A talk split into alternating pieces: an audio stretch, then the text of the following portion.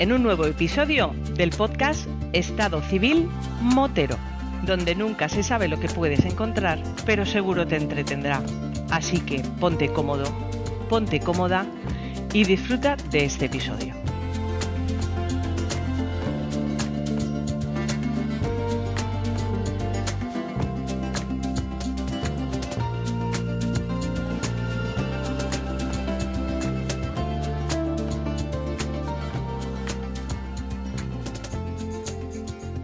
Pasa, chaval? Buenas noches, vampiro. ¿Cómo vas por ahí? Hoy, hoy, hoy, vampiro. Ya, hemos, ya hemos- vamos subiendo de categoría de señor vampi, señor vampi, vampiro. Me, me mola, me mola, me mola, tío. ¿Qué pasa, Josep? Pues nada, aquí andamos como siempre. Yo en mi línea de resfriado, por eso mis seguidores selectos me volverán a notar con la voz nasal, pero bueno, es lo que toca en el invierno. Oye, ¿tú no has pasado el antivirus ese del Windows 98 ya o no? Yo soy del MS2. ¿Qué es eso de Windows? Esta es una de esas veces en las que yo uso el formato ese del, del nodo sonando de fondo.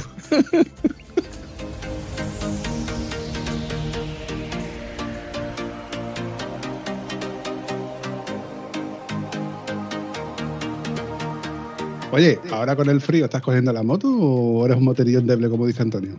Yo estoy una categoría por bajo de endeble. claro, claro. La última vez que la cogí fue cuando estuvo aquí Antonio.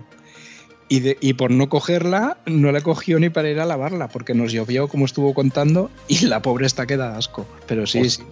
O sea, que si no llega a ser porque Antonio te tira la caña y te dice, vámonos con Rafa que vamos a ver los curruscones, o sea, que ni, ni, ni siquiera lo hubiera sacado del garaje. No, aún llevaría pues dos meses más parada la pobre. ya le vendrán tiempos, que tengo preparado ahí alguna cosilla para hacer.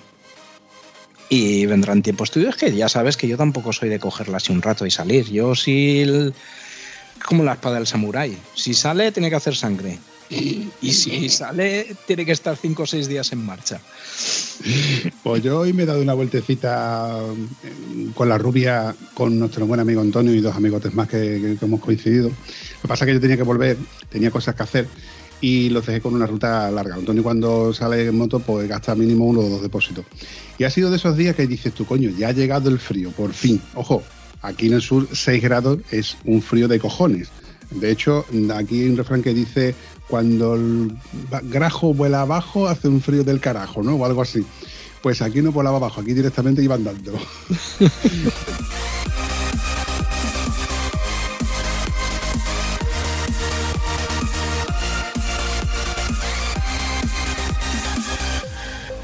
Luego me hace gracia como por, cuando, por ejemplo, mi amigo Javier me dice, aquí hace un frío de 4 grados bajo cero. Digo, joder, macho, aquí sí, ahí sí que hace frío.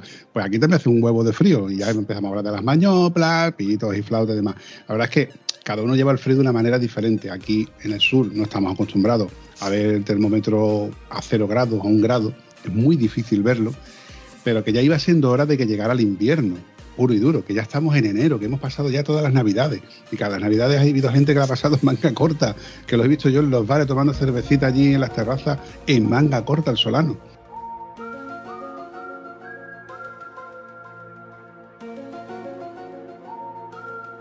O sea que ya, ya iba siendo hora de que hiciera un poquito de frío. Lo que pasa es que ha venido del tirón, ¿eh? Sí, sí, ha venido, ha venido de una y bueno, sin avisar, pero tampoco le tocaba.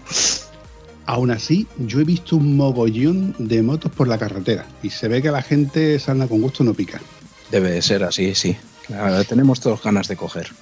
Vamos. Oye, lo, lo curioso es ver en la gasolinera los chavales con las motos de enduro y todavía se ve algún que otro quad saliendo por el campo, que digo yo, que digo yo. Hay que, ya te tiene que gustar, tío, en invierno salir al campo con el frío que hace, porque cuando tú te metes con el campo, que yo lo sé por experiencia, cuando tú coges un charco, ¿eh? ese típico charco que tú lo coges así un poquito, ay, que lo intento esquivarlo, pero cuando ya lo coges de frente o cuando no lo quieres coger de frente, lo coges un poquito de lado y llega el típico hijo de puta de turno, lo coge a todo carajo, salta por encima del charco y te salpica en la cara agüita fresquita. ¿Eh? Esas cosas molan. Eso para el cutis es bueno, hombre, el agüita fría y el barro. Pero bueno, sí. Ah, pero lo- el tema de ir, de ir por el campo se sufre tela, tío. Se sufre tela.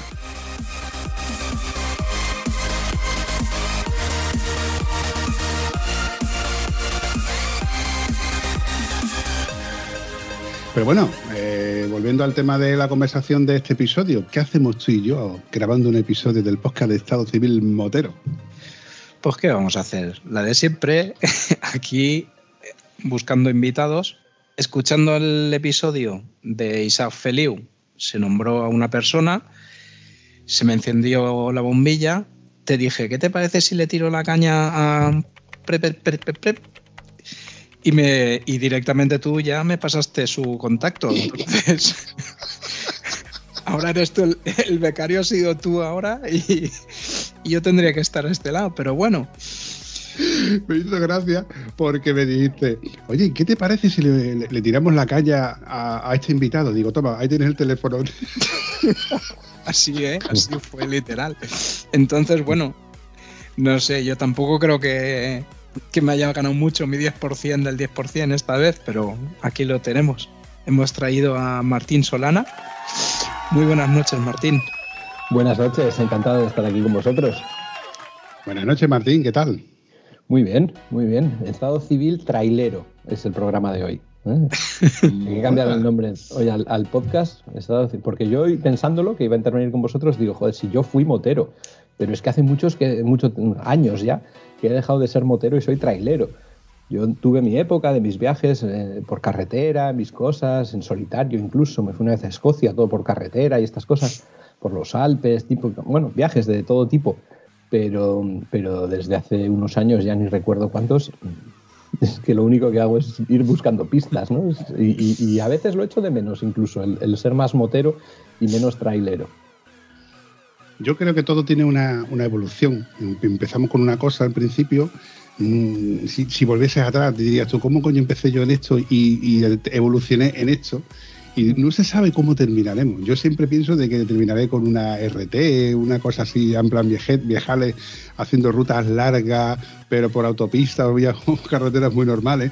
Evidentemente yo creo que ya me alejaré por- de, de lo que es el campo por, por- porque con la edad yo me quejo mucho, yo, y- yo soy muy, cansino con este tema de las motos gordas, de lo que cuesta levantarlas. ¿Por qué? Porque doy por hecho de que me caigo y hay que levantarla.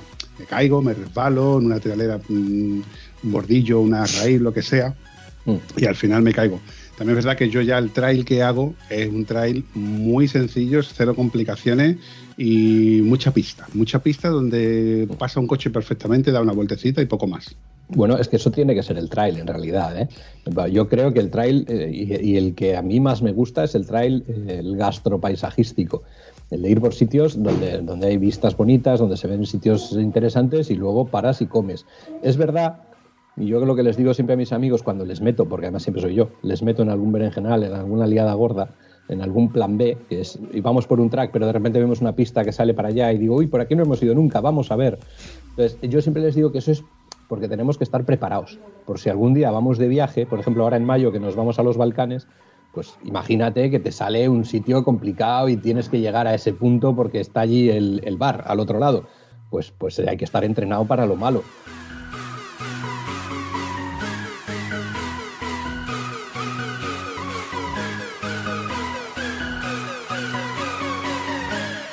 Pero el trail tiene que ser eso, ¿no? Una pistita sencilla, una cosa así, eso de disfrutar. Tampoco hay que ir a buscar el, el lío. Hay que buscarlo, pero cuando tuve eh, cierta complicación y pasa tu colega, dices tú, si ha pasado ese, paso yo por orgullo, mínimo por orgullo.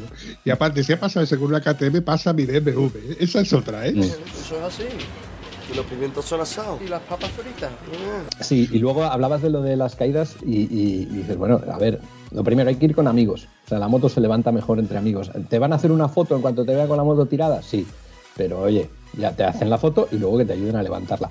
Y luego hay que intentar caerse lo menos posible. Yo cruzo los dedos, pero, pero cada vez me caigo menos en, en campo, ¿no? Intento caerme cada vez menos, cada vez soy más prudente. Yo creo que es desde que me he hecho padre, me ha entrado un poco así la, la seriedad.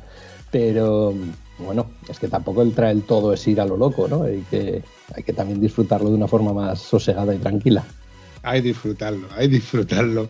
Y cuando llegan las calores y empieza uno a sudar como si no costara, ¿eh? o cuando he dicho antes pues, que llega el frío y dices tú, ¿qué coño hago yo aquí en medio con lo temprano que es, pasando frío? Pero es que se disfruta, tío. Es esas, ¿qué, qué tiene eso que te hace levantarte temprano, terminas, estás lavando la moto, engrasándola y dices tú, ¿la próxima para cuándo?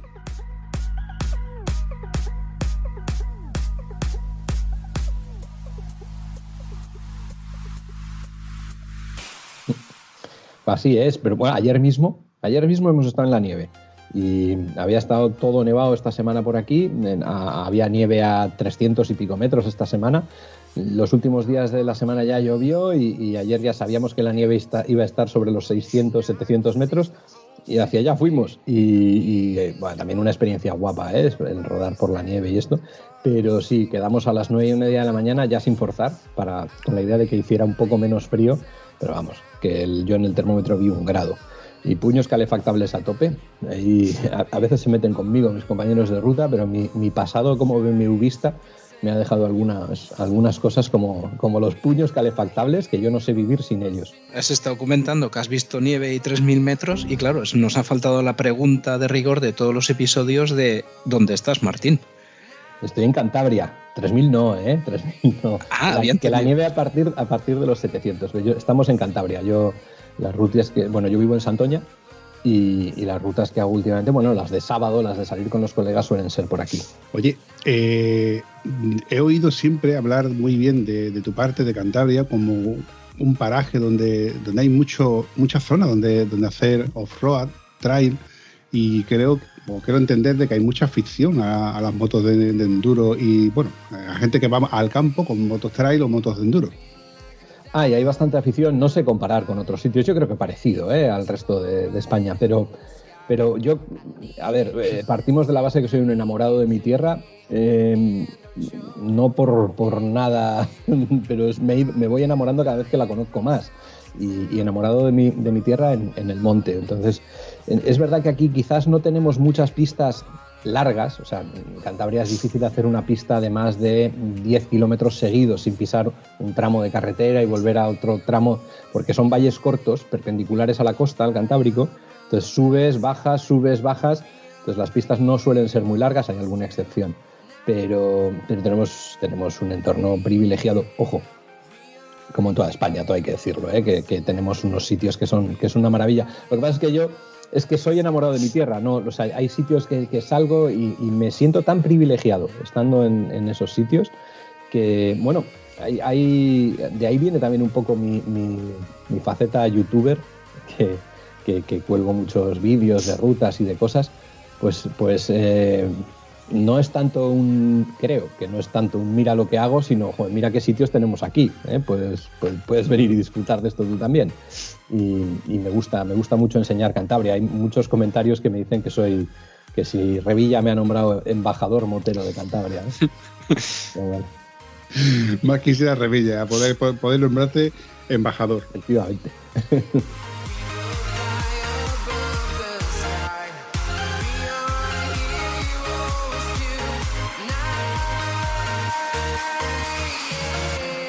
Oye Martín, me has estado hablando de tu trayectoria, pero a mí me gustaría saber eh, tu, tu primera moto con la que se te considera motero. Bueno, a ver, yo me considero motero desde una Peugeot ST50 que le robé a mi padre. Eh, a partir de ahí, mi primera trail, una Piaggio Tifón 50. y no, luego, mira, yo luego ya pues me fui a estudiar a Madrid, tal. Yo iba, yo iba en el tren para Madrid y cuando me iba allí los fines de semana, bueno, fines de semana, eh, puentes o, o Semana Santa o cosas así, y yo desde el tren solo veía pistas. Entonces yo, yo ya ahí ya sabía que era trailero, pero, pero no tenía moto, claro, o sea, no, ya ahí lo dejé, ¿no? Y, y después de acabar la carrera estudié un máster con un, coincidí con un amigo y, y este se dedicaba a comprar Vespas de correos, compraba lotes, igual compraba 30 Vespas de correos hechas mierda, y de esas 30 pues hacía 15 en condiciones y las arreglaba y las pintaba y tal.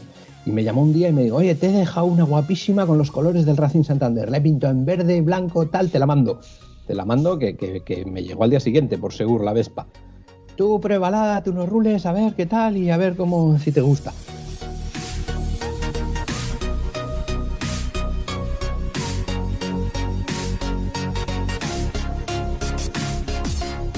Y, nada, según llegó la Vespa, dije, a ver, mañana qué hago. Y me digo, pues hasta Potes.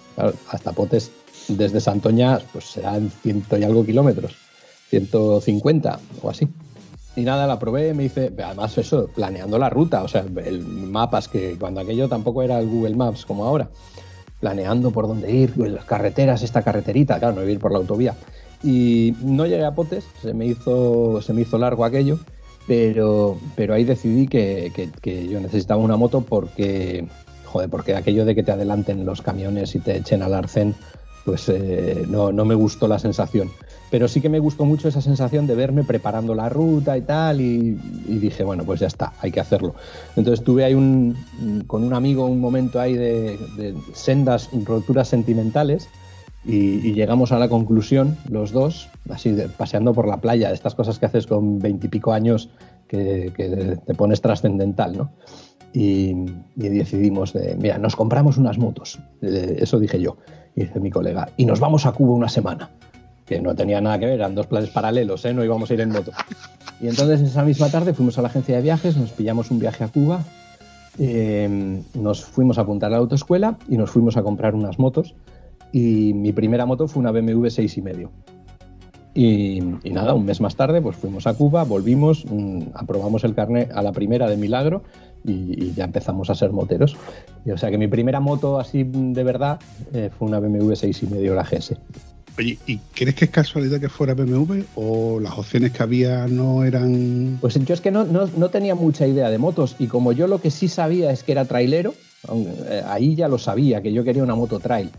Pues, pues no sé, yo tenía la imagen de la GS 6,5 como la moto trail. Yo no sé si me venía por el tema del Dakar, que unos años antes habían estado corriendo con, con esas motos. Eh, no sé si me venía de ahí, no, no, no, no sé, no, no lo sé muy bien. Mi colega se compró una Triumph Bonneville, o sea que tampoco nada que ver.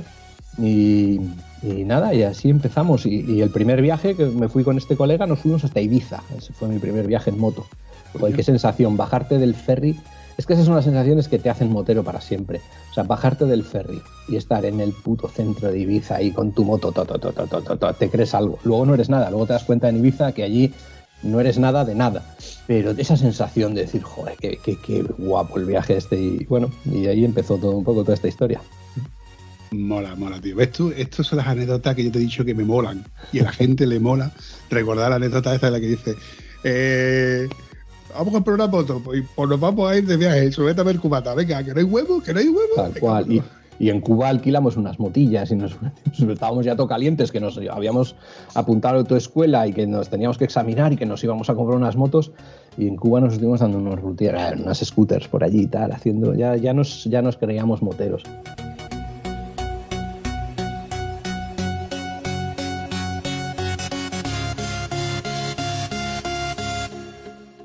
Curiosidad de la vida, con, con este amigo, mi amigo Yosa, con el que empezamos ahí en las motos, pues él- él ya hace unos años apartó un poco las motos y ahora salgo muchísimo con su hermano, su hermano pequeño, Jan, que es un, un colega que si alguien ve mis vídeos, pues que solía salir con una Royal Enfield Himalayan, ahora se ha comprado una, una Teneré y es con quien salgo ahora un montón. Así que la saga de los Kriechbaum, pues son de origen alemán, continúa. ¿eh? Pues cambiado de hermano. Este tío tiene un montón de anécdotas que contar, yo sé. Mucho, mucho. Pues, Mola, y, mola. y hablando de Ibiza, antes os he dicho, no, si yo no tengo nada que esconder. Hombre, de Ibiza igual algo sí habría que esconder. de Ibiza igual. Joder, hasta perdí el ferry de vuelta. Madre mía. Por- bueno, en fin, el ferry salía a las 8 de la mañana y a las 6 estaba yo saliendo de una discoteca. Obviamente lo perdí. Nada, nada, lo que pasa en Ibiza se queda en Ibiza, tronco. Tal cual. Pero las tomas falsas aquí están. Eh, hijo puta. tú, tú- tú no has escuchado las tapas falsas, ¿no? Eh, eh, Martín. No, no, no. Al final de cada episodio suelo dar ese bonus track, eh, toma falsa, como Ah, lo queramos pero, llamar. eh, pero hasta aquí no hay nada que, que sea para toma falsa, ¿eh? Todo, todo, ¿Por qué, ¿Por qué te crees que os mando las copias? No, no hay, nada, no hay nada que ocultar en todo esto. Por Dios, haría más. O sea, es el camino que nos ha llevado hasta hoy, ¿no?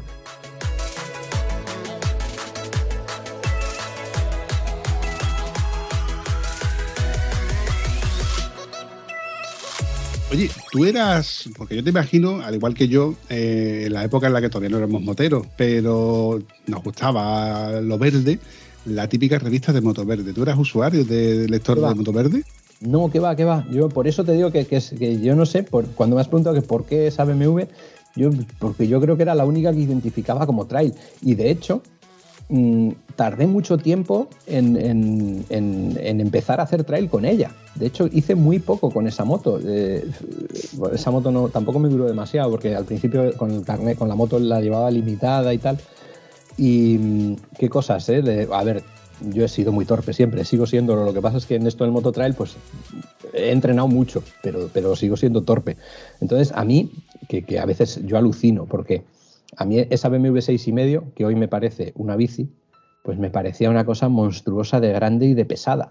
Y, y, meterme por una pista con esa moto, que algún día lo hice, pero, pero es que recuerdo perfectamente la primera pista que hice con esa moto y fue una experiencia porque había una parte mínimamente rota con unas piedritas y lo mal que le pasé pensando en que se me caía la moto, que para mí era el mayor trauma que podía haber, que se me cayera la moto. Joder, cómo cambiamos, ¿no? Y ahora si me monto en una BMW 6 y medio de esas, me parece una bici y, bueno, súper manejable, súper ligera y, y, lo de que se caiga la moto, pues hace mucho que ha dejado de importar.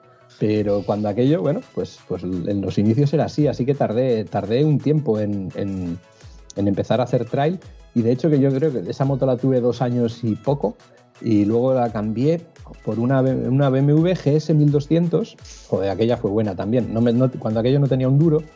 Y eh, compré una de segundísima mano porque había sido moto de alquiler.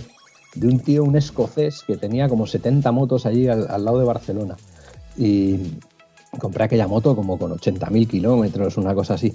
Porque no me, la compré por eBay, en una puja de eBay.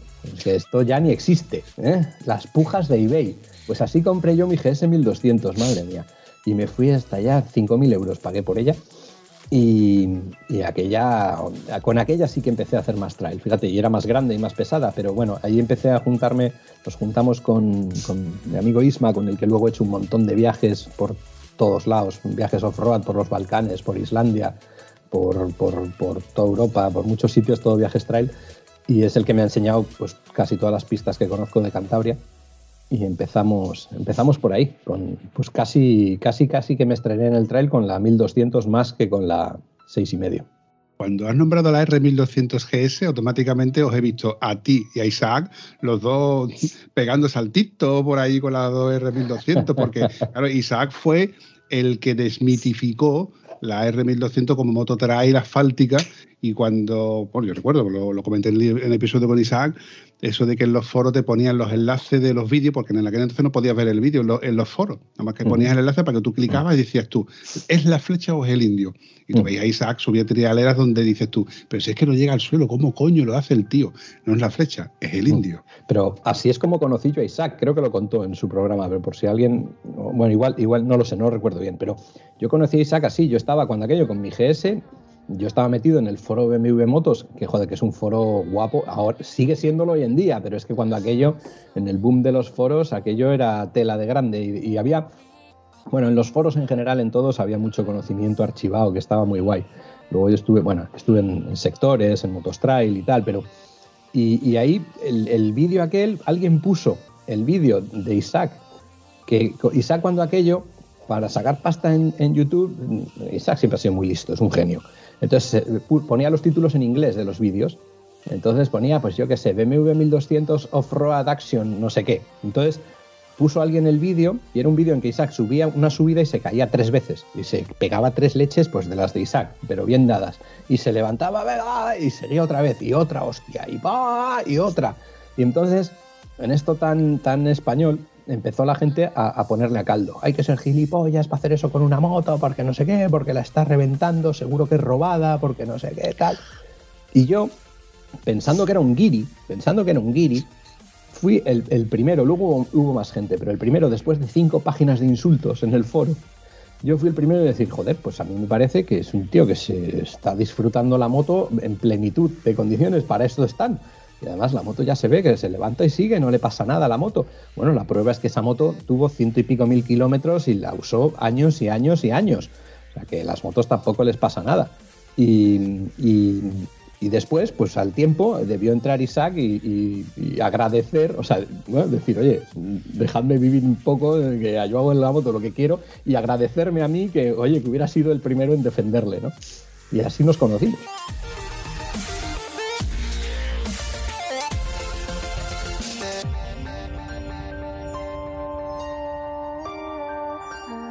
Entonces, Martín, dices que viajas, pero te gusta ir por pistas, lo marrón.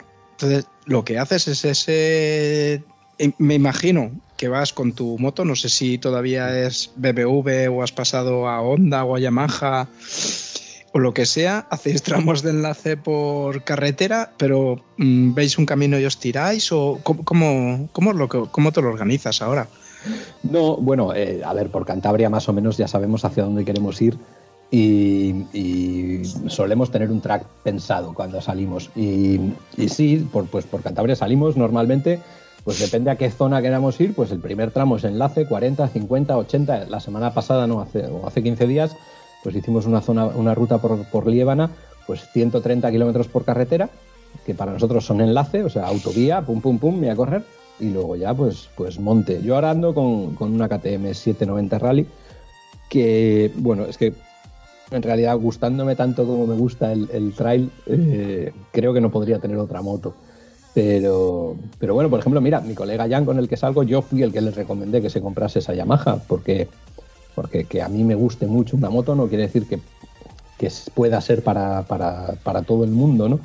Pero bueno, en fin, esto, esto de las motos y las marcas y las historias también te digo que es un poco lo de menos. Hemos estado mucho tiempo saliendo en el grupo con un chaval, ahora acaba de cambiar de moto, pero que salía con una Kawasaki KLX 2,5 y, y hacía las mismas rutas que nosotros. Hombre, sí, en que la parte de carretera o tal, pues iba más despacito y más así, pero, pero vamos, las mismas rutas. Mira, yo no sé si tú lo conocerás, pero estoy seguro que sí. Aquí en el sur tenemos un, grupo de, que han sido siempre de foro, sigue funcionando en el foro como tal. Lo que pasa que, claro, la inserción de los grupos de WhatsApp y Telegram, mm. eh, evidentemente a los foros los ha dejado muy relegados. Mm. Este grupo se llama el CTA, el Club Trail Andalucía. Sí, conozco, conozco. Es un grupo muy grande, luego están los subgrupos de que los de Huelva, los de Sevilla, los de mm. Cádiz, etcétera, etcétera, etcétera. De hecho, perdón, te tengo que cortar, esto es importante. Tengo en, mi garaje tengo el, armario, que es el armario de las pegatinas, y tengo una pegatina del CTA, ahí que no sé, no recuerdo ahora mismo, y aquí, claro, debería acordarme, no soy un desastre, quién me la regaló, pero tengo una pegatina del, del CTA. O sea que ahí está, en el armario de las pegatinas, sitio de honor. Con los dorsales de los rallies, con las del Dakar, con tal, todas estas historias, claro. Sí, sí, este grupo, este grupo, entre otras cosas, siempre, bueno, me ha gustado desde siempre, porque era un grupo donde había mucha, no debe decir hermandad, pero los veteranos los, buenos veteranos, siempre te echaban un cable. Vienen en navegación, vienen en mecánica, vienen en cómo repartir peso, en la elección de un neumático, eh, y no se metían al menos yo no recuerdo así, no se metían en qué moto tenías. Yo iba con una F800 GS, que era una moto relativamente nueva, pero yo he salido con gente con XT de pata de arranque, XR de pata de arranque, XT3 y medio, ya te digo de todo, había el típico con una KTM, una 530 ya más bien preparadilla y tal, evidentemente ya no es, volvemos lo mismo, no es, no es la moto, es el piloto el que lleva la moto. Entonces hay gente que tiene muy buenas manos y otros que, como yo, pues éramos bastante patosos. Eso de subir una pequeña trialera, digo pequeña porque no tiene, aquí los desniveles nuestros no son muy grandes, y, donde había ese albero batido, y aquí empezabas a abrir puño y al final lo que hacías era enterrarte. Tenías que, claro, de ahí tú y no salías como no fuera con tres o cuatro colegas que te ayudaran a remar, como quien dice, hasta subir arriba. Esa sensación de, bueno, lo que he comentado antes, ¿no? El típico espabilado que ya tiene más manos que tú y tú esquivas el charquito y luego llega el otro y rasca. Y digo, puta, qué habilidad tiene para que me dentro la cara. Que precisamente tú has levantado la pantalla del casco porque ya estás sudando. ¿Tú cómo coño se puede hacer tanto ejercicio en el campo? Es increíble, ¿eh?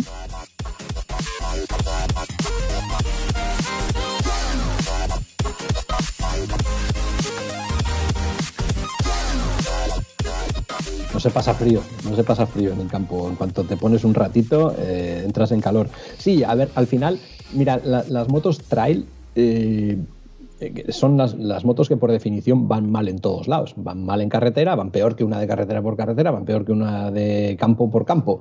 Y dentro del trail, como es un espectro tan grande, yo siempre cuento la teoría de que lo de las motos trail es la teoría de la manta corta. Entonces, con una, con una manta corta o te tapas la cabeza o te tapas los pies. Pues con las motos trail te pasa igual. Si tienes una trail más asfáltica vas a ir, vas a viajar más cómodo, pero en las zonas más técnicas vas a ir peor. Y si tienes una trail más ligera o más off-road, pues vas a ir mejor en las zonas técnicas de off-road, pero vas a ir peor en carretera. Entonces, hombre, eh, ojalá no se pierda nunca la polémica y el, vacile de motos y tal.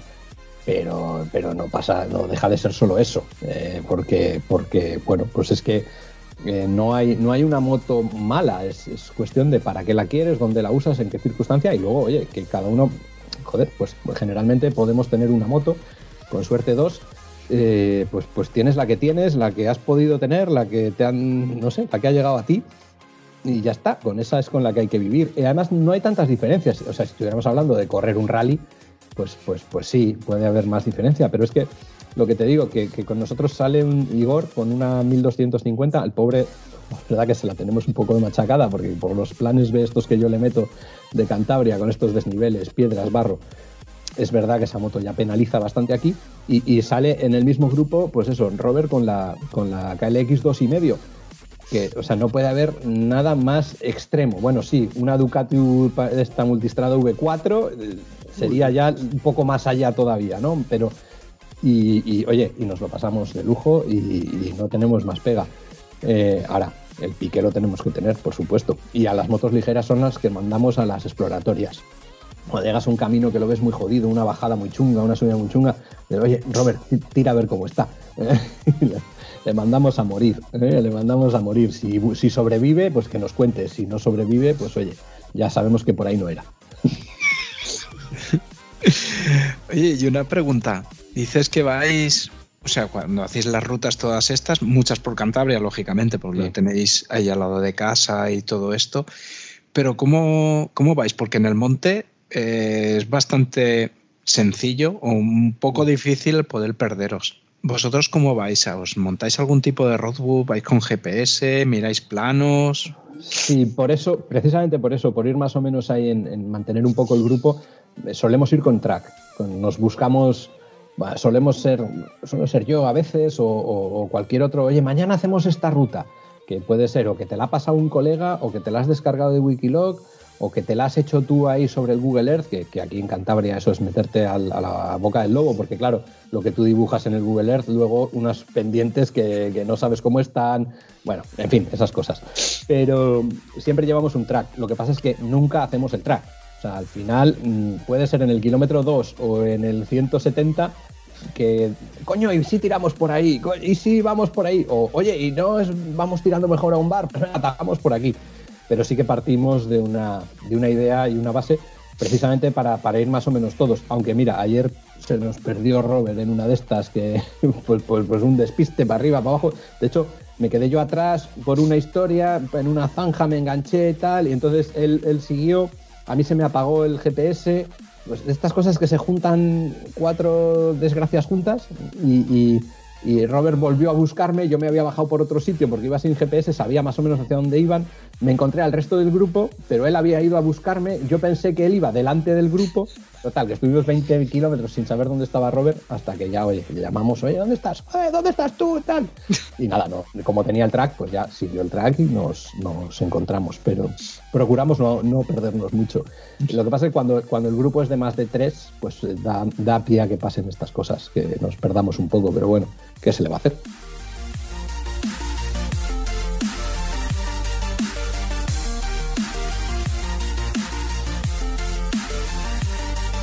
Martín, antes has dicho de que tienes vídeos en YouTube. Me gustaría saber cuáles los sitios donde podemos encontrar a Martín Solana, además de, YouTube. Pues mira, yo en, YouTube es MacMartin104, que es eh, el, mismo nombre que además tengo en, Instagram y en Facebook, que cada vez lo uso menos. Bueno, cada vez uso menos las redes sociales en general. Yo lo que más uso es YouTube, pero es MacMartin104 y ahí es donde, donde suelo colgar cosillas, los, bueno, los vídeos de las rutas cuando son. Mira, la de ayer, de la de ayer no voy a colgar nada pues porque no fue muy relevante. De hecho, acabé pinchando y llamando a la grúa, porque las rutas estas de salir por aquí por casa, de andar por casa, no, no tenemos la manía o la, costumbre de no llevar ni herramienta para no cargar con que sin desmontables, cámaras, eh, no sé qué, pues nada, ayer me tocó volverme en grúa, que tampoco es tanto drama. Y imagino que el tema de la gasolina también, ¿no? Es una cosa, al menos es lo que yo pienso, porque a veces por carretera, que más o menos está controlado, te lo ves así un poco, Mm. por el monte, yo es una cosa que diría, ostras, si voy por ahí, aunque bueno, es la ventaja de lo que dices, de siempre ir en grupo, que es algo que también comentamos, hemos comentado Mm. alguna vez. No solemos tener problema con la- lo de la gasolina porque si te das cuenta, las rutas que nosotros hacemos son rutas cortas. En, una ruta off-road eh, de un sábado por aquí, rara vez pasamos de 200 kilómetros.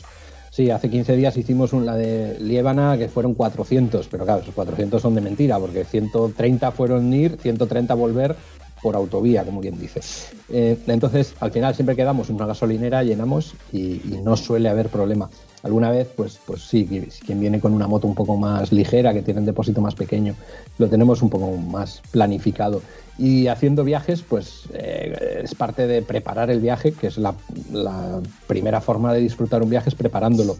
Entonces, si vas a, a pasar por sitios donde prevés que hay distancias así muy largas sin, sin gasolineras, por ejemplo, en zonas remotas de Marruecos, pues ya lo, lo llenes previsto y dices, bueno, pues aquí tengo que repostar en este pueblo sí o sí, porque luego ya tengo 280 kilómetros sin, eh, sin gasolinera. Pues eh, ahí sí que lo, llevas un poco previsto.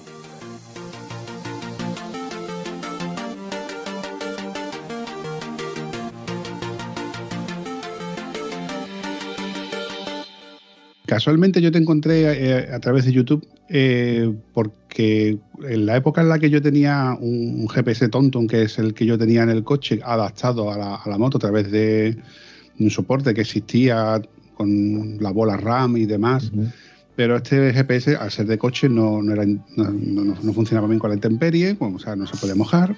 Mm. El sol le daba y se reflejaba un montón, con lo cual tenía más inconvenientes que ventajas y apareció evidentemente Google Maps, luego las demás aplicaciones que móviles, Mm. con el, claro, con las ventajas e inconvenientes que tenía tener un móvil enchufado en la moto. Que si los reflejos, que si la pantalla no es táctil, etcétera, etcétera. Hasta que ya me decidí de comprar un GPS. También influenciado un poco por los Navigator de, de las R1200, que te dan la facilidad de verlo en grande, en chico, con las ruletas, las ruletas esas que tienen en el manillar. Te digo, bueno, Sí. pues voy a comprar el Garmin, que es el mismo Navigator. Cuando uno busca información a través de YouTube, irre- irremediablemente aparecen los vídeos de, de McMartin. Claro, ahí tú, yo, tengo que decir que eh, fuiste una mala influencia para mí, amigo mío. Cuando digo, hostia, pues todas estas cosas que hace Garmin, tal cual, tal cual, hasta que, claro, evidentemente me compro el GPS y digo, hostia, qué guapo. Tiene un mogollón de configuraciones, tiene un mogollón de cosas que se le, o sea, notificaciones, que si curvas, que si te quedas sin gasolina, los kilómetros que puedes hacer, la, la gama de colores que tiene. Digo, hostia, esto te da una- un abanico de posibilidades que puede hacer mogollón de configuraciones. De hecho, yo tardé bastante en aprender a, cómo funcionaba el sistema operativo, hasta que luego llega la palabra famosa eh, homologada por el señor McMartin, que es las garminadas. Joder, yo tengo una relación amor-odio con Garmin que últimamente ya ha pasado a ser un poco más odio. No, no es que sea más odio, todavía les quiero, pero, pero de lejos. Porque, sí, primero, en mi canal de YouTube siempre intentaba hacerlo un poco didáctico. Es verdad que hay, hay gente que se le da muy bien hacer ese tipo de vídeos didácticos y a mí no. Por ejemplo, los chicos de Embarrados, que hacen unos vídeos, joder, se lo curran narrando con voz en off. A mí me da mucha pereza hacer eso. Pero sí que he hecho cosas de navegación, de GPS, de cosas, he hecho, he hecho varios vídeos. Además, mmm, tienen cierto éxito porque, bueno, hay mucha gente buscando esto, ¿no? Y, y de los Garmin, pues eh, aparte de los que yo tenía, también hubo un momento que Garmin me los, me los prestaba para hacer estos vídeos cuando salió un modelo nuevo y tal. Y sí, Garmin tiene eso, las Garminadas. Son unos aparatos que hasta el día de hoy yo creo que son eh, como hardware la mejor opción, lo más sólido. lo- claro, están pensados directamente para ir en moto, para la intemperie, para el calor, para que los reflejos, para todas estas cosas. Pero el sistema operativo, el, software, la interfaz es, es horrible. Eh, además, los lanzan sin acabar, luego con las actualizaciones van mejorando con los años un poco. Yo me acuerdo el primer Garmin Zumo que tuve, el 660, todo, todo contento yo estrenándolo, me voy a la Transpirenaica y a mí me gusta llevar siempre la altitud a la que vamos, los, los metros de la altura. Y, y, vamos a ir haciendo la Transpirenaica y tal, y voy a 998, 999. Cuando va a llegar a 1000 pone un kilómetro. Y se quedó ahí, en el un kilómetro, hasta que llegamos a 2000 metros, que ponía dos kilómetros. Son estas cosas que dices, pero tío, o sea, eh, ¿quién programa esto? El becario, no me jodáis.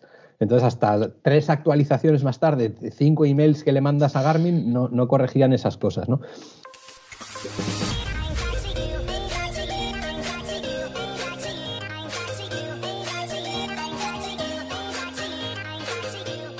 Ahora han mejorado mucho. Garmin eh, era muy pesado siempre, dependías mucho de, enchufar al ordenador para actualizarlos, para meter los tracks, para meter las rutas y estas cosas.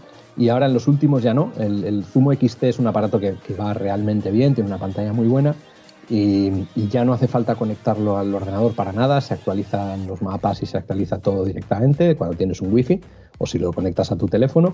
Y los tracks igual, te los pasas desde el teléfono y todo.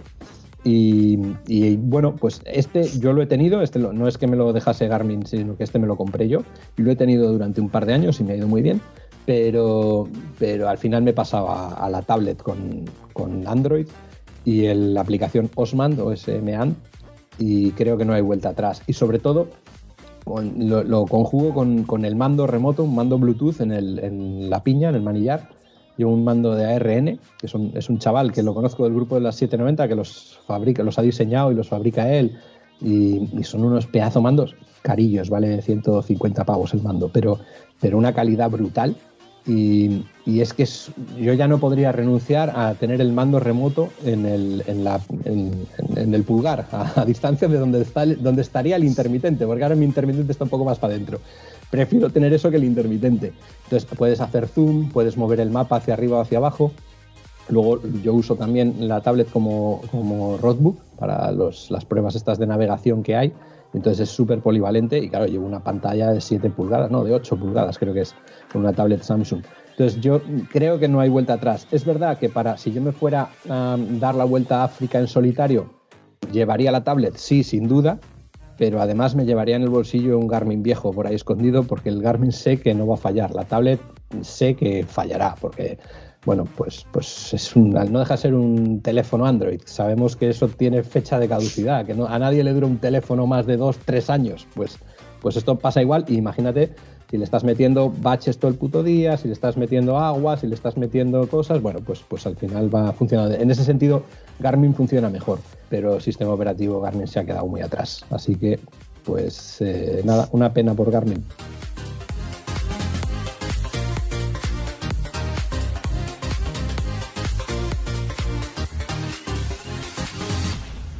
¿Y en esa hipotética vuelta a África irías con la KTM?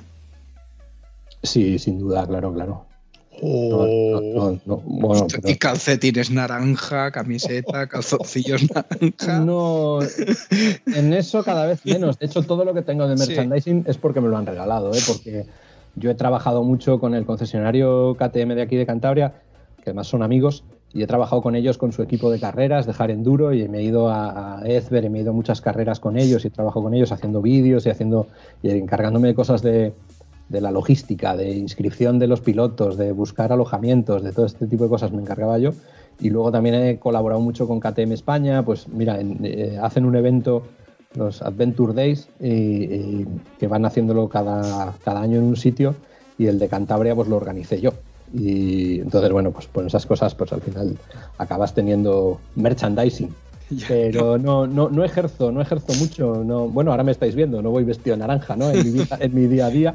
Y, y, en moto, pues ni siquiera llevo ropa de KTM ya, porque bueno, prefiero llevar ropa de más calidad, no llevo clean.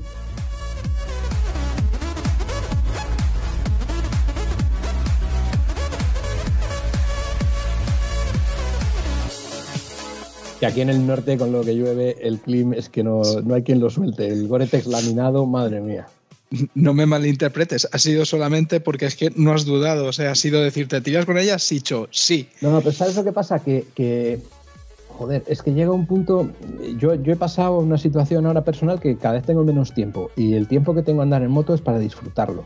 y no hay moto que me haga disfrutar más que la mía. Que hace poco me han dejado eh, Ducati, por ejemplo, la DSR-X, una moto preciosa y que va súper bien. Y me la han dejado casi un mes para, para probarla, para hacer vídeo en YouTube y tal. Y me la he disfrutado muchísimo. Pero, pero, pero no es mi moto. O sea, mi moto para lo que yo hago y cómo lo hago es, es la moto perfecta para mí. Y hablo de para mí, ¿eh?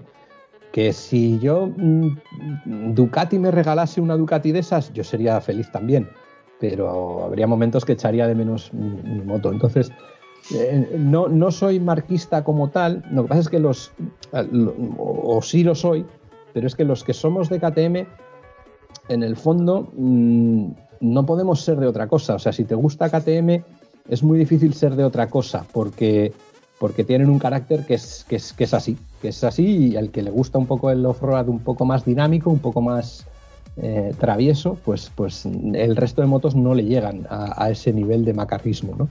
Entonces, bueno, pues, pero vamos, que a cualquiera le dejo yo, o sea, o le recomiendo, depende de sus cosas, ya te digo, a mi amigo Jan no le recomiendo en ningún momento que se compre una 890, le he una Teneré. Y le había recomendado antes una Aprilia, lo que pasa es que estéticamente no le gustaba. Eh, o sea que tampoco es que creo que no soy tan, tan radical. Sí, que sigue hablando de KTM. El tío lleva un rato que no hace nada más que hablar de KTM. ¿Qué hacemos? es que lleva un rato que digo, tío, aquí lo que falta es Olga para darte la, el, pinchito de, de KTM.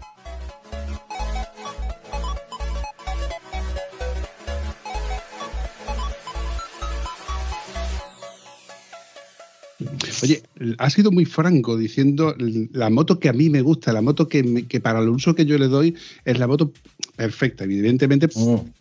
porque es la moto que mejor se adapta a lo que tú tienes. También es verdad que KTM hace muy bien las cosas referente al off-road, porque es la moto, mm, mm. bueno, eh, lo hemos visto en los, en Dakar, eh, que han ido, creo que han sido 18, 19 Dakares consecutivos que han ido ganando. 18 seguidos, sí. Y ahora el 19 ha sido ahora. Eh, sí, bueno, es, un, es una, el Ready to Race, que es su eslogan, eh, es un poco más que el eslogan, son motos muy macarras, ¿no? Y, por ejemplo, yo cuando probé la primera multistrada, la, que era la 950, la, primera de la época esta de, Ducati ya con Audi, em, pues yo que no soy nada buen piloto en, en, motos de carretera, yo iba a probar una moto con 150 caballos y yo decía, madre mía, que esto a ver si yo sé manejarlo. Y me defraudó. O sea, era más radical mi KTM 990 cuando aquello con 100 caballos que aquella con 150, más, más, explosiva, ¿no? Más, más macarra. Que luego, obviamente, la Ducati andaba más seguro, pero, pero el, toque, el acelerador de una KTM es corto, es muy. Boom, todo nada, ¿no? Entonces, eso es, bueno, una cosa que si te acostumbras a ello, pues, pues te va. Esto es como cuando pruebas un Porsche 911 de estos turbo pues eh, joder, aquello, si es, manual como el que yo he probado, el embrague es duro, la suspensión es incomodísima, joder, hasta montarte cuesta. Eh, ahora, como quieras correr y hacer un poco el macarra, es insuperable. Pero para el día a día, por ejemplo, es un coche que, que es una mierda.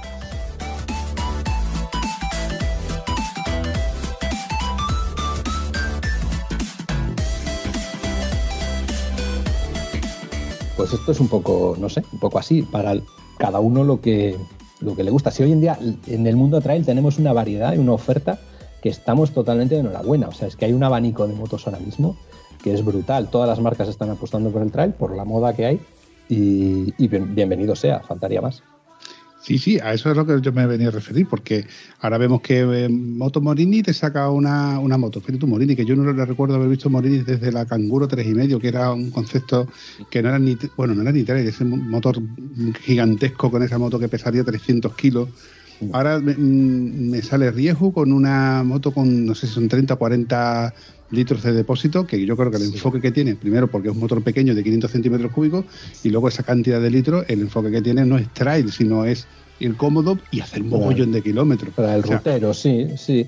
Esa moto eh, me gustaría probarla. Sabes que, no la hacen ellos, que es una moto china que le ponen las pegatinas de riesgo. Es una moto que lleva en el mercado un añito y pico. Y de hecho en Sudamérica lo comercializa otra marca y tal. Pero bueno, yo, yo aplaudo que, que haya hecho esto y, y tiene buena pinta. Y además ya sabes que estas motos pasa con la MacBook Montana, esta famosa, que, o, con las Vogue, pues que en, Sudamérica llevan tiempo eh, y se comercializan con otra marca y tal, pero, pero bueno, que son motos que están probadas, que, que están yendo muy bien.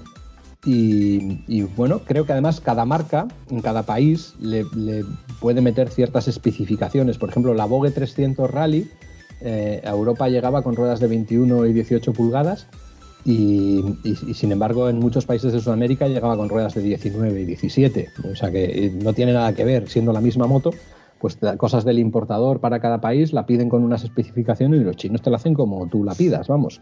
Y se homologa todo, no, no hay pega. Por cierto, la Vogue 300 Rally es otra moto que he probado en mi canal hace poco y que no solo pruebo Ducatis de 20.000 euros, ¿eh? que también pruebo la Vogue 300, que, que, es una moto que me encantó y vale 4.400 euros.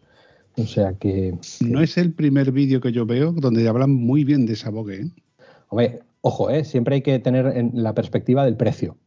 O sea, no la, no la puedo comparar con mi moto, pero es que por 4.400 euros es una maravilla. O sea, me divertí con esa moto. De hecho, yo, joder, me dejan muchas motos para hacer vídeos de YouTube y estas cosas que a mí me gusta. Me gusta de las motos que me gustan. Obviamente, si mañana me quieres dejar una BMW RT, te digo, mira, perdona, no tengo tiempo para probar esa moto, lo siento. Pero de las trail, eh, soy muy cuidadoso porque nunca he rayado ninguna, nunca se me ha caído ninguna moto que me hayan dejado de test cada día queda un día menos para que eso pase, obviamente. Algún día pasará.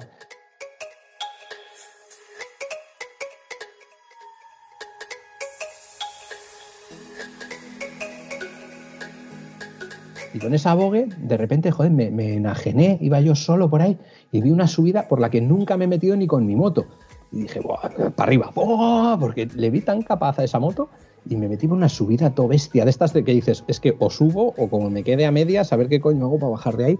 Pero como era ligerita, manejable y, tenía ahí un desarrollo corto, la moto subió, subió impecable. Y me, me gustó mucho esa moto pensando en, en, quien se inicie en el trail con esa moto. Y de hecho, luego me han contado que, muchos de los compradores de esa moto su, tienen su primera moto es una BMW 1200 o 1250 que la compraron con esa idea, como yo en su momento, de voy a hacer trail, aventura, y luego se dieron cuenta que, bueno, igual es mucho trasto para aventura o, ellos no se ven muy sueltos todavía y, se compran una segunda moto baratita, 4.400 euros, para, para hacer esto como, de forma más distendida. Y es una maravilla, o sea, es que tenemos una suerte ahora mismo que, que da gusto con esto.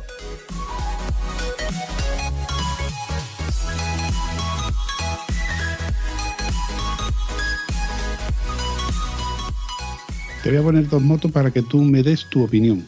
Claro, sacando el tema de, de, de la vorágine con, de, motos que están saliendo en el mercado, que Honda también nos saca la Transal.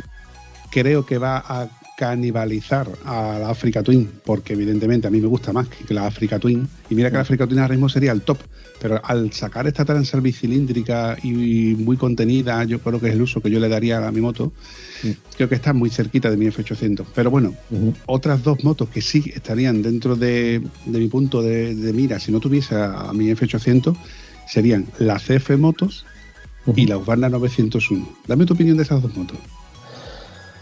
Bueno, la Husqvarna 901 es la misma moto que la mía, mismo chasis, mismo todo, cambian los carenados y el foco, y, o sea, la estética, pero la moto es exactamente la misma.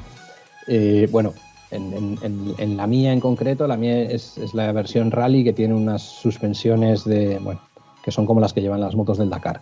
Eh, por, eso, por eso vale una pasta y por eso va como va. Pero, pero básicamente chasis, depósito, tal, o sea, es, es la misma moto que la mía. Es una moto que va francamente bien. Solemos salir con un chaval que va que, va con ella. Eh, a mucha gente le gusta mucho más la estética, que hay mucha gente que las 701, las 790 o las 890 les parecen como inacabadas, como muy raras, tan, tan modernas.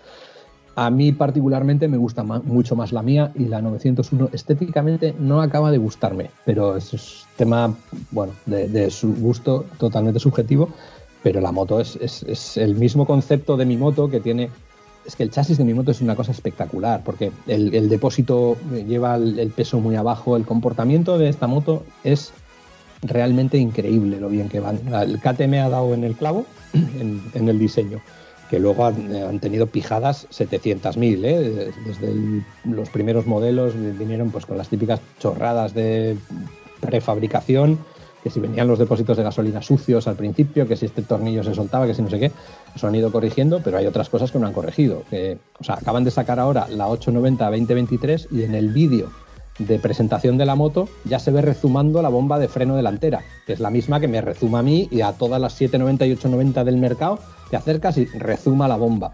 Y, y en el vídeo de presentación de la nueva ya sale rezumando. Es como, mira, eh, esto si te gustan las KTM lo tienes que asumir, que es así. Claro, igual alguien, un, un- potencial comprador de una Honda, esto jamás lo podría concebir. Pero, pero nosotros, pues es, es el precio a pagar por tener la moto que va como te gusta que, que vaya, ¿no? Y entonces, bueno, pues esa es un poco la, la historia. La otra que me habías dicho, la 901 y la... TF Moto 800.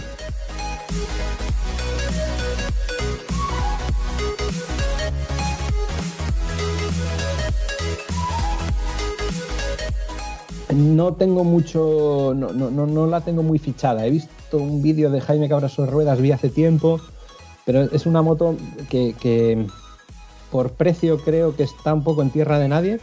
El motor va a ir muy bien seguro porque es el mismo motor de mi moto y va guay, pero eh, es mm, más asfáltica porque la posición va sentado un poco más bajo, vas más encajonado, el depósito es más tradicional, va un poco más alto. Entonces no le veo mucho la gracia teniendo en cuenta que acaban de sacar ahora las 790 2023 que va a valer 11.000 euros. Entonces no, no, no recuerdo cuánto valía la CF Moto, pero va a estar cerquita. Entonces Sí, para, sí, sí, para comprar la, la- la réplica china, digamos, pues compra la, la original hecha en China también. Por cierto, que han, las, las KTM 790 de ahora, las, las 790, no las 890, ya vienen fabricadas en China. Las 890 las siguen fabricando en, en Austria. Y, hablabas de la Transalp, y, estoy de acuerdo contigo. Tengo muchas ganas de probar esa Transalp. Probablemente no encaje conmigo, porque el- la filosofía Honda, la filosofía últimamente de las japonesas, es muy conservadora. O sea, al final la fiabilidad esta de los japoneses está ahí. Es verdad que se han estrechado los márgenes. Ni, ni los japoneses ahora son tan buenos, ni los otros ahora son tan malos. Se han juntado un poco para lo bueno y para lo malo. Pero bueno, creo que no va a ser una moto como para mí, pero me apetece probarla. Y lo que decías que va a cani- canibalizar un poco las, las, las Africa Twin, a mí la, la Africa Twin me sorprende mucho porque es una moto que, que creo que la compra mucha gente porque es Honda y porque es Africa Twin, pero que un poco equivocados de moto, quiero decir, y a ver si esto se me entiende. Es difícil, me he metido en un charco que es, es difícil de que me, se- que me sepa explicar.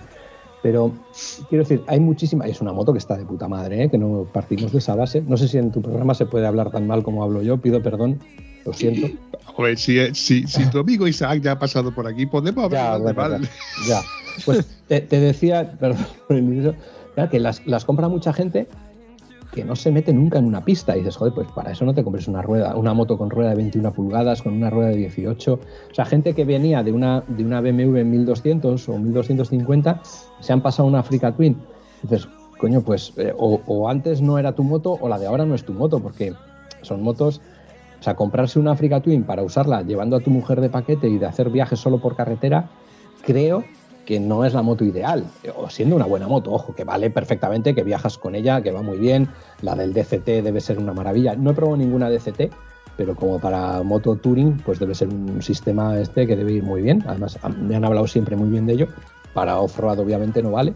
Entonces, no sé, siempre me ha sorprendido. Yo creo que eso, que, que- se han comprado muchas por, imagen de marca, que Honda tiene esa imagen y eh, por sí, tiene cierta tecnología que no tienen otras, pero, pero creo que muchas de ellas las ha comprado gente un poco por, porque Honda no les ha dado una moto mm, que llenase ese hueco de la GS, digamos, ¿no? Eh, ojo, es un hueco muy difícil de llenar, que la GS se puede decir lo que se quiera de ellas, pero la GS 1250 es un motón que, de escándalo, que va francamente bien.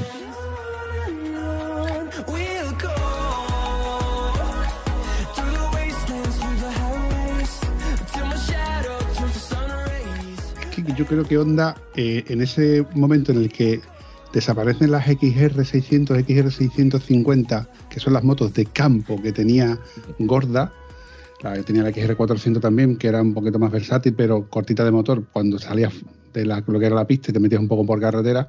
Porque yo recuerdo amigos que salían con nosotros que sí la tenían. Las 650 no estaban tan contentos con ella. la- de, las, de las 600 se vendieron muchísimas y se siguen vendiendo. Además, están cotizadas. ¿eh?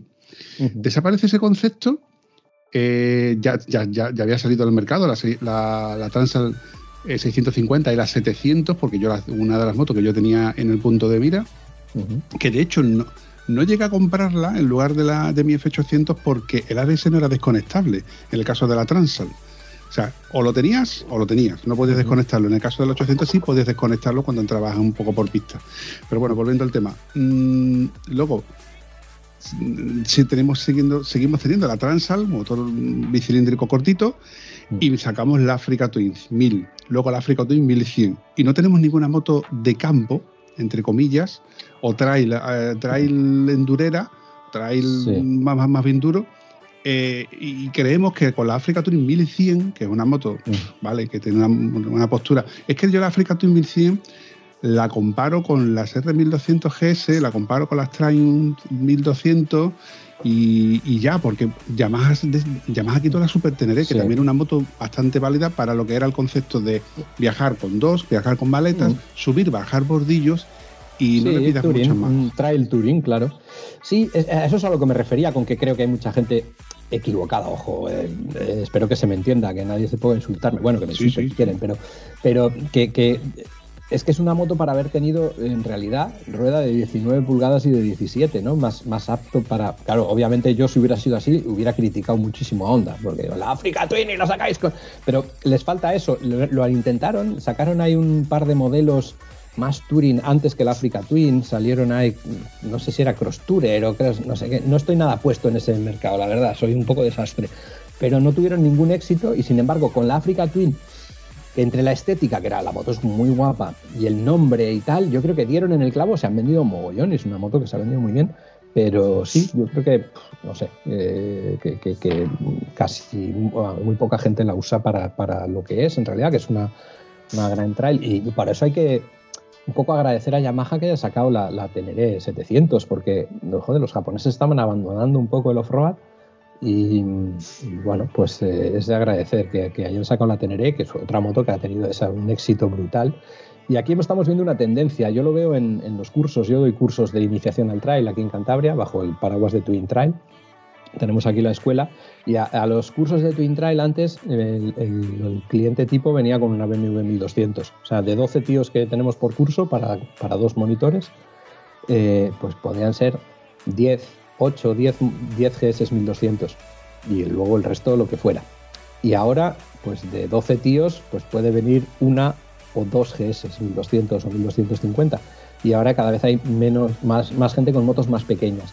Hay muchas Tenerés, muchas KTM 790. Curiosamente, en, en los primeros cursos que di yo en Cantabria venían muchísimas KTM 790 y 890. Yo creo que ahí había un poco de influencia de quién daba los cursos. ¿eh? Pero ahora ya, bueno, pues eh, muy variado y cada vez con motos más pequeñas.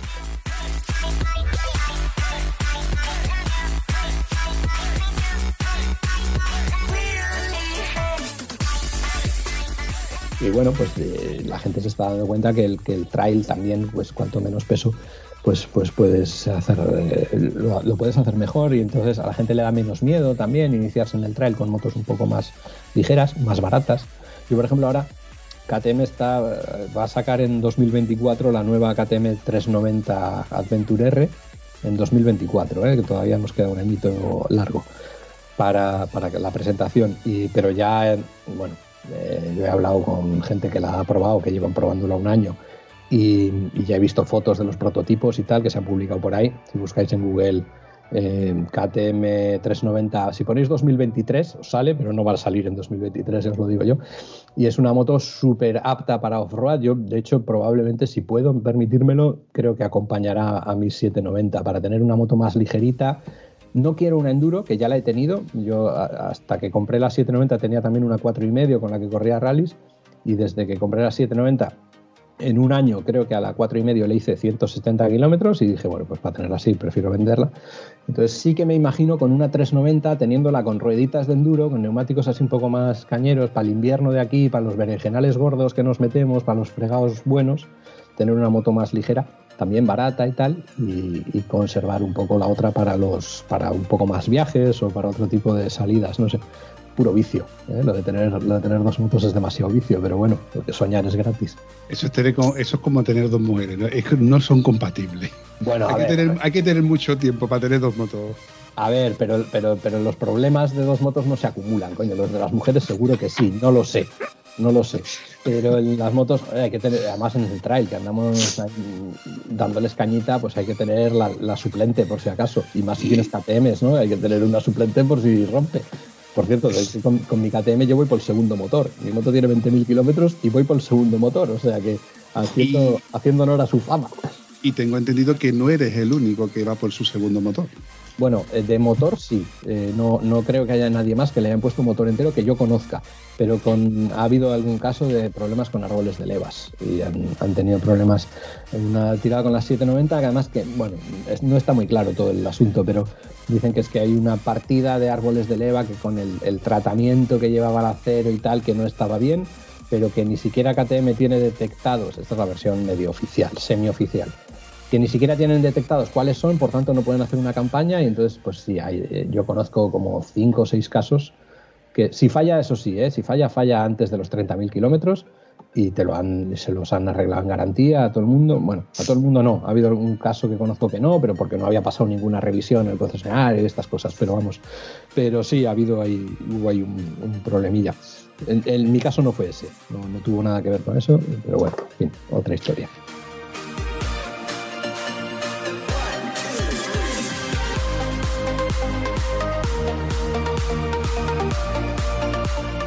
Al final es, es una cosa que yo he comentado en muchos episodios, que todas las marcas tienen alguna peguilla. O sea, todas las marcas, todos los modelos tienen su- su- sus pequeñas carencias. Lo que pasa es que eh, siempre ha sido famoso el tema de, de las campañas de BMW, que las motos estaban incompletas, etcétera, Mm. etcétera, etcétera. Mi F800 yo creo que ha sido la moto que más campañas ha tenido en su historia, desde que salió como modelo mm, Sí. prim- primogénito ¿no? de, de- de ese, ese- ese sector o segmento, tuvo un mogollón de, de campañas y hasta ahora ha habido creo que dos, tres que no llegaron a ser campañas y que fueron males endémicos de, de- de mi, Mm. de mi moto. Y luego que te pones a, te, bueno, te enteras de que, por ejemplo, en el caso de la Honda Africa Twin tuvieron problemas de depósito y bomba de combustible, que los Sí. depósitos se oxidaban o algo así por dentro, etcétera, que al final eh, incluso la Benelli, Benelli por dentro se seteaban las centralitas con, o la- el cuadro, no sé qué historia. Todas las marcas y modelos tienen alguna pequeña peguilla o carencia, o sea que no hay moto perfecta. Sí. Al fin y al cabo, todas las motos tienen algo. Sí, y, por esto me da mucha pena que se haya perdido lo de los foros. Y ahora, bueno, andamos metiéndonos ya como en grupos de WhatsApp específico de, o de Telegram específicos de tu moto y tal, porque ahí es donde ves estas cosas, ¿no? Por ejemplo, con las KTM 990, yo esa moto le hice 100.000 kilómetros, todos del maltrato habitual que yo hago, muchísimos viajes, muchísimo off-road, hasta corrí un Rally con ella. Y la moto me salió buenísima. Pero esa moto pues, tenía dos cosas. El retén de la bomba del agua, que preventivamente eh, cada 30.000 kilómetros se lo cambiabas y ya está. Te costaba la cosa 50 euros, no había más problema que eso. Y el empujador del embrague, pues lo mismo. Sabías que solían fallar, pues, pues, pues ya lo... O si te ibas a ir a un viaje, hombre, lo normal era eso, cada 30.000 kilómetros cambiarlo de forma preventiva porque no eran cosas caras. Y si no, oye, te llevas el recambio. Por ejemplo, con las BMW 800 Isaac, cuando íbamos a los viajes o, los tours, pues se llevaba un- una bomba de gasolina de recambio, pues porque se sabe que en esta moto la bomba de gasolina falla. También a, Islandia nos fuimos eh, con un, un amigo que venía con una 800 y le tuvimos que llevar un recambio de un alternador, porque también fallaban en algunas, en las primeras fallaban los alternadores por un problema de, de que no le llegaba bien buena refrigeración, creo que era. Total, que eso sí que es importante saber. Hombre, no te vas a llevar un árbol de levas, ojo, ¿eh? ahí estás más vendido. ¿eh? De esto ya andamos de, otras historias.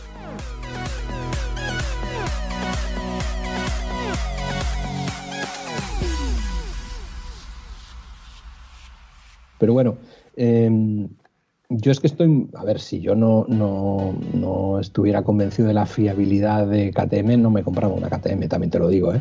O sea, a mí que, que rezume la bomba de freno me da igual. ¿eh? Lo del árbol de levas, pues sí, ha habido algún caso por ahí raro y ha pasado, y ahí conozco cinco o seis casos. En, en un grupo que estamos, he estado en varios grupos, debe haber 400, 500 personas. Eh, ha pasado y la marca ha respondido. Ahora te jode un viaje y, te quieres, te los quieres comer. Pero lo demás han sido cositas, sobre todo al principio, pues cositas muy tontas, pero que no te dejaban tirado. Que, que- que, oye, pues aprieta aquí, oye, pues esto, o cuando vayas a la revisión, que te miren esto, o que te cambien lo que sea, ¿no? Pero, bueno, en general las motos yo creo que son muy fiables, en general todas las marcas. ¿eh? Hay, hay cosas por ahí, pero lo que dices, hay que conocer también tu modelo y saber de dónde peca y tenerlo un poco conocido y si se puede llevar la solución si vas de viaje. Con esto estabas comentando, me ha venido así a la cabeza. Estás evidentemente trail, eh, todo por mm, fuera de monte que prima mucho la ligereza y la sencillez mecánica.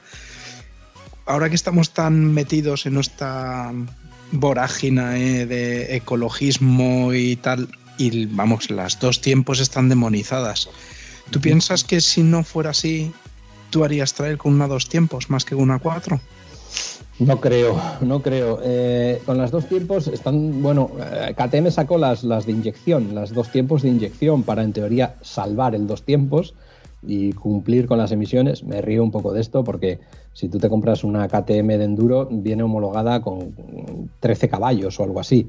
Y, del concesionario ninguna sale con los topes a esas cosas, pero bueno, todo es un poco, un poco trampa. Pero no lo veo como para trail. De hecho, a mí nunca me han gustado el tacto. He probado muy pocas veces una, unas KTM de dos tiempos y no me gusta el tacto de un dos tiempos. No, no me gusta que no retenga, no me gusta la forma de entregar la potencia, no. Pero vamos, cuestión personal. Y yo, como endurero, pues eh, puedo ser de los peores de la tierra, ¿eh? o sea que no, no, no soy referente en ese sector, para, ni mucho menos.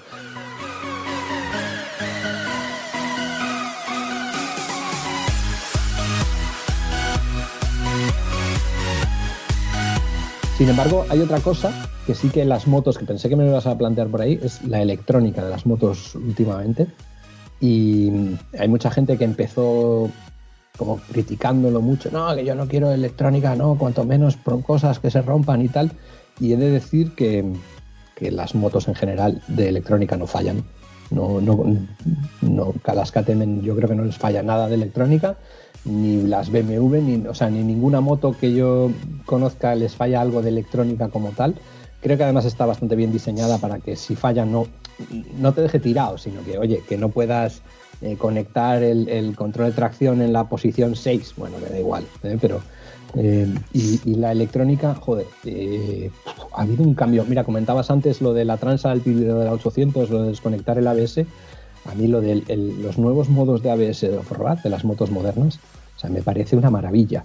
Porque, porque te permite equivocarte. Tú imagínate que vas por una pista y te sale un tractor. Pues al final tú la frenada que vas a hacer es la de joder, qué susto, que me, que me como un tractor. Entonces clavas el freno.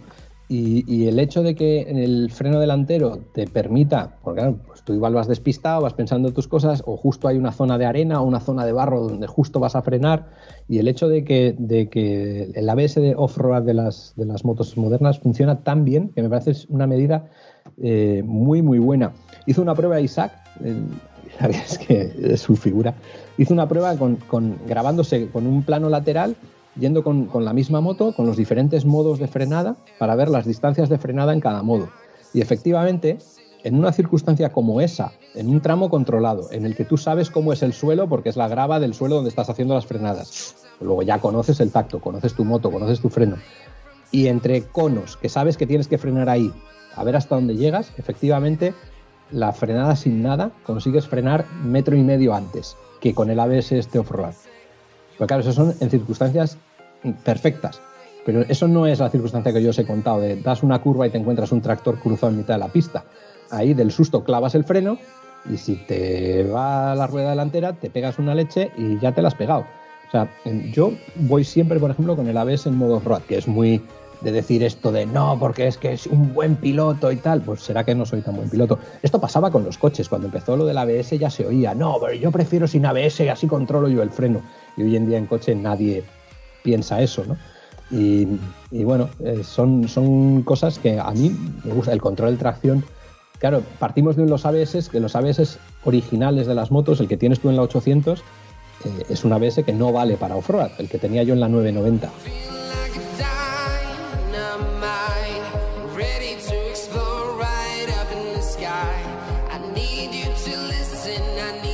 Sea, si te olvidabas de desconectarlo, ibas en una bajada, eh, te saltaba el ABS y, entonces la moto cada vez iba a ir más rápido. Entonces eso también ha denostado un poco esto y hasta que no pruebas un ABS moderno, no sabes lo que es. Pasaba lo mismo con los controles de tracción. Los controles de tracción de las motos estaban muy bien para si en ciudad metías un acelerón en un paso de cebra mojado, pues, pues no se te iba. Pero en campo no valía. Si tenías el control de tracción, ibas una, una subida de piedra suelta, Acelerabas y te quedabas ahí y no subías. Y te pasaba al lado el, uno con una mobilete y subía perfectamente, ¿no? Y, los controles de tracción hoy en día de las motos trail, joder, son una maravilla y realmente te ayudan. Y bueno, yo, yo soy muy defensor de la, de, la, de la electrónica moderna bien aplicada y queda muy bien decir, no, yo quiero ser yo el que controle todo y yo la moto la manejo yo y no quiero tal. Bueno, pues yo voy feliz con, con la electrónica moderna. Qué invitado que de una pregunta ha sacado dos respuestas, ¿eh? Hostia, mola, tío. tío, mola. Estos tíos son de los que yo luego estoy editando y estoy así. Yo lo siento, soy muy pesado. A mí me No, no. Sí, no, sí. tío. que a mí, mira.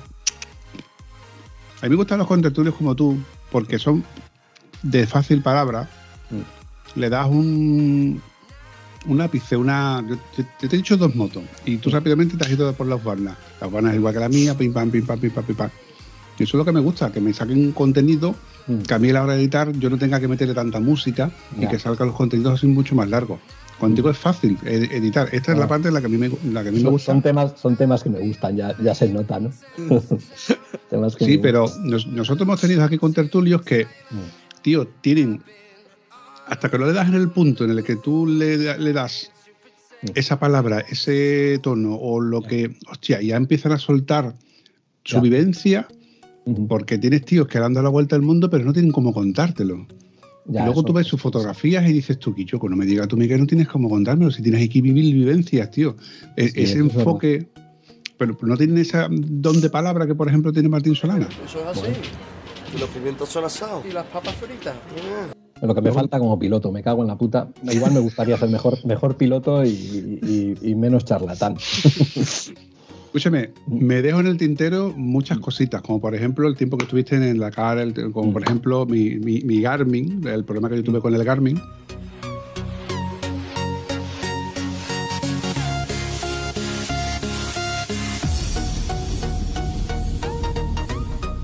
Para ir recordando este episodio, voy a, bueno, agradeceros a vosotros dos haberle pasado por, por aquí. Hay una frase evidentemente inaludible en la cual yo te pregunto, eh, Martín, ¿qué tal te la has pasado? Yo me lo paso muy bien, hablando de motos trail y contando batallitas, pues me lo paso muy bien. Además, como no sabéis si es verdad las historias que cuento, no me las podéis rebatir. O sea, lo de, lo de Ibiza igual me lo he inventado, que yo llegué a Ibiza allí montado en mi moto y tal. Igual es un cuento, o sea, que yo me lo he pasado de lujo. Una Que- maravilla. Que, que Ibiza en Ibiza, yo no he dicho nada de Ibiza, que lo que se queda en Ibiza se queda en Ibiza. lo que pasa en Ibiza se queda en Ibiza.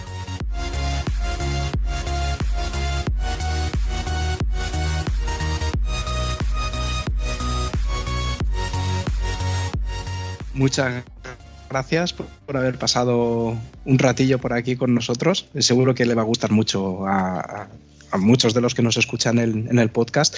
Y pues casi que como otros que hemos dicho, mereces mínimo un segundo paso por aquí porque, vamos, hay mucho que, mucho que preguntar y mucho que contarnos tú. A mí es que se me hace corto también. Yo estaría aquí horas contando batallitas y, podríamos debatir de muchas cosas, de motos, de estas cosas que yo suelto, de la electrónica tal. Seguro que os habéis quedado con las ganas de... Pero claro, el formato se nos, se nos, se nos queda corto. Pero bueno, oye, a vuestra disposición cuando queráis, faltaría más. Yo, por mi parte, agradecerte, evidentemente, que, que haya pasado por aquí. Te tenía ganas, evidentemente, lo he reconocido también en el episodio de, de Isaac. Tenía ganas de que pasaras por aquí. Eh, yo he salido más que satisfecho porque, evidentemente, has- eh, eh, te doy la facilidad de, de soltar palabras como si no costara y se ve que os gusta, evidentemente, se ve que os gusta y que, que os mola. Este formato en el cual uno puede hablar de lo que quiera sin ningún tipo de, de filtro, sin ningún tipo de ataduras y podemos soltar tacos como si no costara, la verdad es que mola, porque no tiene, no tiene uno que autocensurarse ¿no? y poder decir su opinión, porque evidentemente no somos periodistas, o al menos no- en nuestro caso, no somos especialistas en, en esto, yo no soy probador, simplemente soy bueno pues un comunicador, un divulgador o como lo queramos llamar, donde bueno cuento mi experiencia o cuento mis vivencias o cuento mi forma de ver las cosas ba- bajo el punto de vista como usuario o como cuñado muchas veces. Así que nada, chicos, por mi parte, despedirme. Eh, como he dicho antes, ha sido un placer. Y como suelo decir últimamente en los episodios del podcast Estado de Civil Motero, si no nos vemos por la carretera, nos vemos en los bares. Oye, o por el monte, ¿no? Bien tirado, Estado bien civil. tirado. ¿Cómo era? ¿Cómo era? Estado Estado civil. civil trailero. Muy bien dicho. Es una subdivisión. de- Habría que hacer subsección. Estado civil trailero. Muy bien, chavales, hasta luego. Venga. Placer. Gracias de nuevo por llegar hasta aquí. Si te gusta ese contenido, coméntalo en cualquiera de nuestras redes sociales. Y si además te ha servido de algo, compártelo.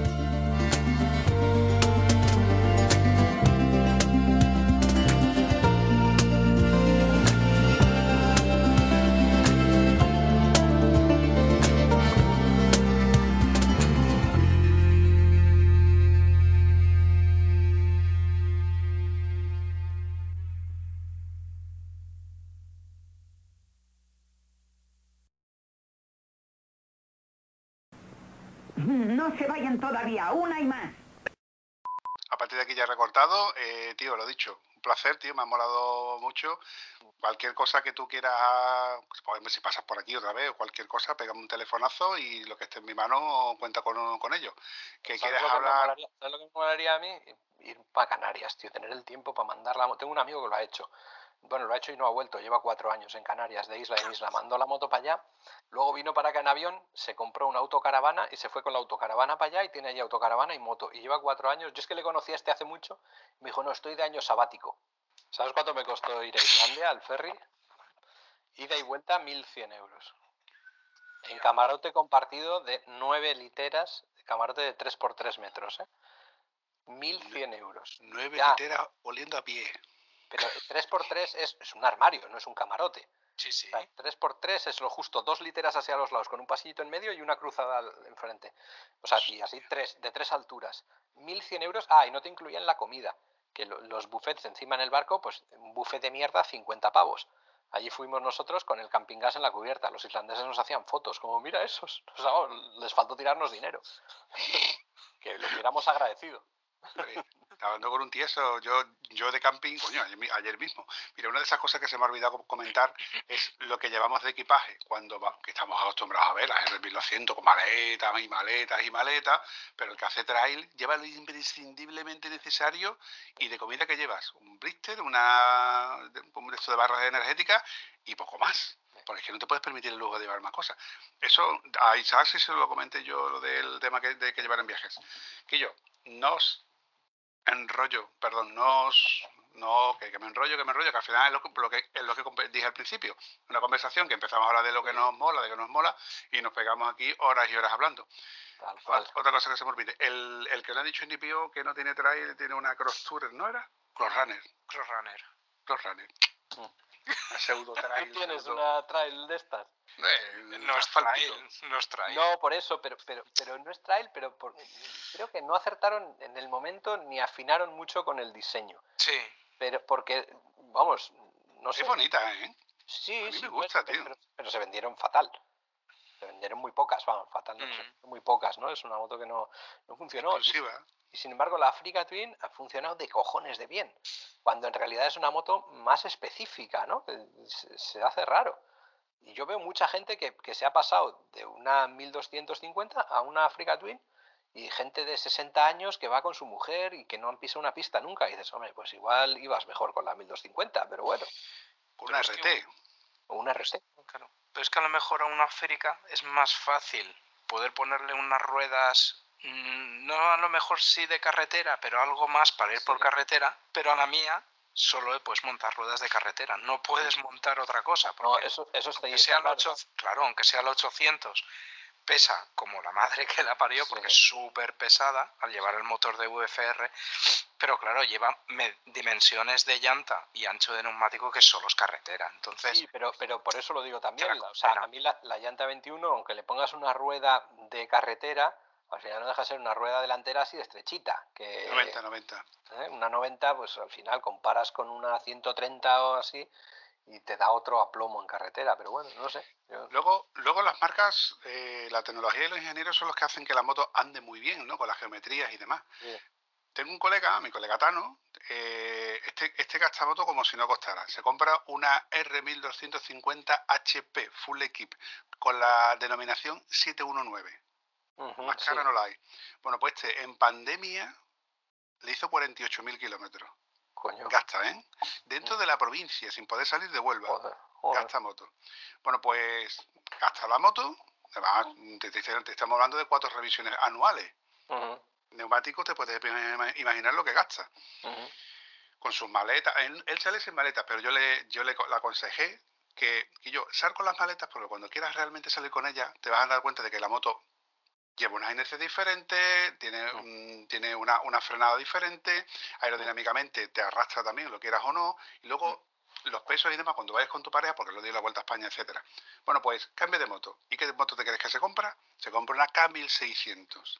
Ahí está. Se compra la K1600, se da sus cuatro vueltecitas en el mes y ahora decide, decide, decide irse a, mm, a, a irse a los Alpes suizos. No, a los Alpes suizos no fue, coño. Se fue al Estelvio. En pleno Estelvio quemó las gomas, se quedó sin goma. Tuvo que buscar corriendo un concesionario para que le cambiara las gomas y le puedo cambiar las gomas. Y cuando vino aquí, se ha venido con los zapatos gastados. ¿Por qué? Porque no tumba lo suficiente como le tumbaba la R1200 y dice que yo en cuanto salga la 1300, la 1300, Que, que debe La estar ahí a punto. Dice que yo, dice que es que estoy gastando los zapatos míos propios porque no puedo meterle las marchas ni reducirle cuando estoy en curva, que eso sí lo puedo hacer con la R1250.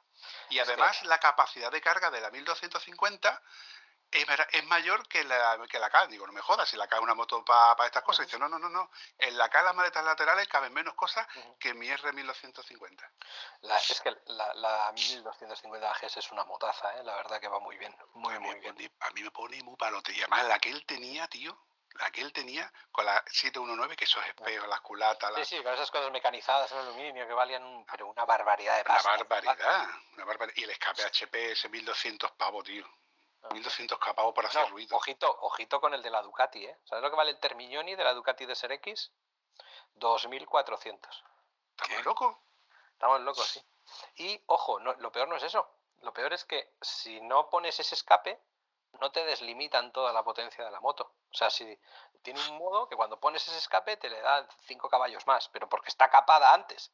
Y si tú le pones una Krapovich o un lo que sea, o lo que sea, no te deslimitan eso. O sea, nada más que ruido. Sí. Oye, No. quiero, quiero recordar que me dijo Jorge Sereno que tu moto, o era los 890, no estoy seguro, el Akrapovic no se puede quitar el DB Killer. Viene soldado. En todas las Euro 5. Manda huevos, tío. No, en todas las Euro, Euro 4 ya. Todas las Euro 4 ya no se puede. Desde hace unos años en ninguna moto se puede quitar el, el, el DB Killer. Se quita, yo lo llevo, lo llevo quitado, obviamente. Pero hay que taladrar. Un Sí, remache. sí. Un remache. O sea, antes era un tornillito y ahora es un remache. Algo de eso me dijo, algo de eso me dijo. En- huevo, tío. En mi moto viene de serie, la Krapovich. Sí, sí, sí lo sé. La R viene de serie. Este No, chico la tiene rally. la 8. La mía es la Rally. La mía es la Rally. Ah, vale, vale. Yo creía que era la R. Pero La tú. Es la que viene de serie. Y te vienen los dos, de hecho. Yo tengo el, o sea, el, original y el Krapovich. Te dan los dos. No sé, una cosa muy rara de KTM. Y- Mola. Que yo, que, nos que nos enredamos, ¿eh? Ha salido el segundo episodio aquí. Segundo- No, esto papá las tomas falsas. Esto, conoces es contenido extraordinario que yo pongo, las tomas falsas. ¿Conoces a. Jorge? Chavales, un abrazo. Placer. Igualmente. Pues nada, luego. cuando haga falta. Vale, Hasta luego. Adiós. Muchísimas gracias, Martín. Eh, ah, da gusto porque eso, vamos, eh, tienes mil cosas que contar, nos lo has contado todo súper bien y, y no me gusta esto. Recorta, Vampi, recorta, dilo, dilo, dilo. Si me dieron un euro por cada vez que hago esto contigo. No Yo sé, si no lo da a la entrada, lo da a la salida. de verdad. Y si no tienes el mute, que has visto que le de... Yo lo uso bastante Perdón. también. Jopu, tranquilo, tranquilo. Bueno. Eh, no sé, es que, es que se me han ido de lo menos tres preguntas, tío, que iba, que iba a hacerte a- en relación a, a todo esto. Bueno, es muy sencillo. Eh, llevamos como unos 30 minutos. Vale. Tira de becario. ¿Eh? Nada, nada. ¿Te has dicho? ¿Que tirarás de becario? Para eso te pago, ¿no? Ah, vale.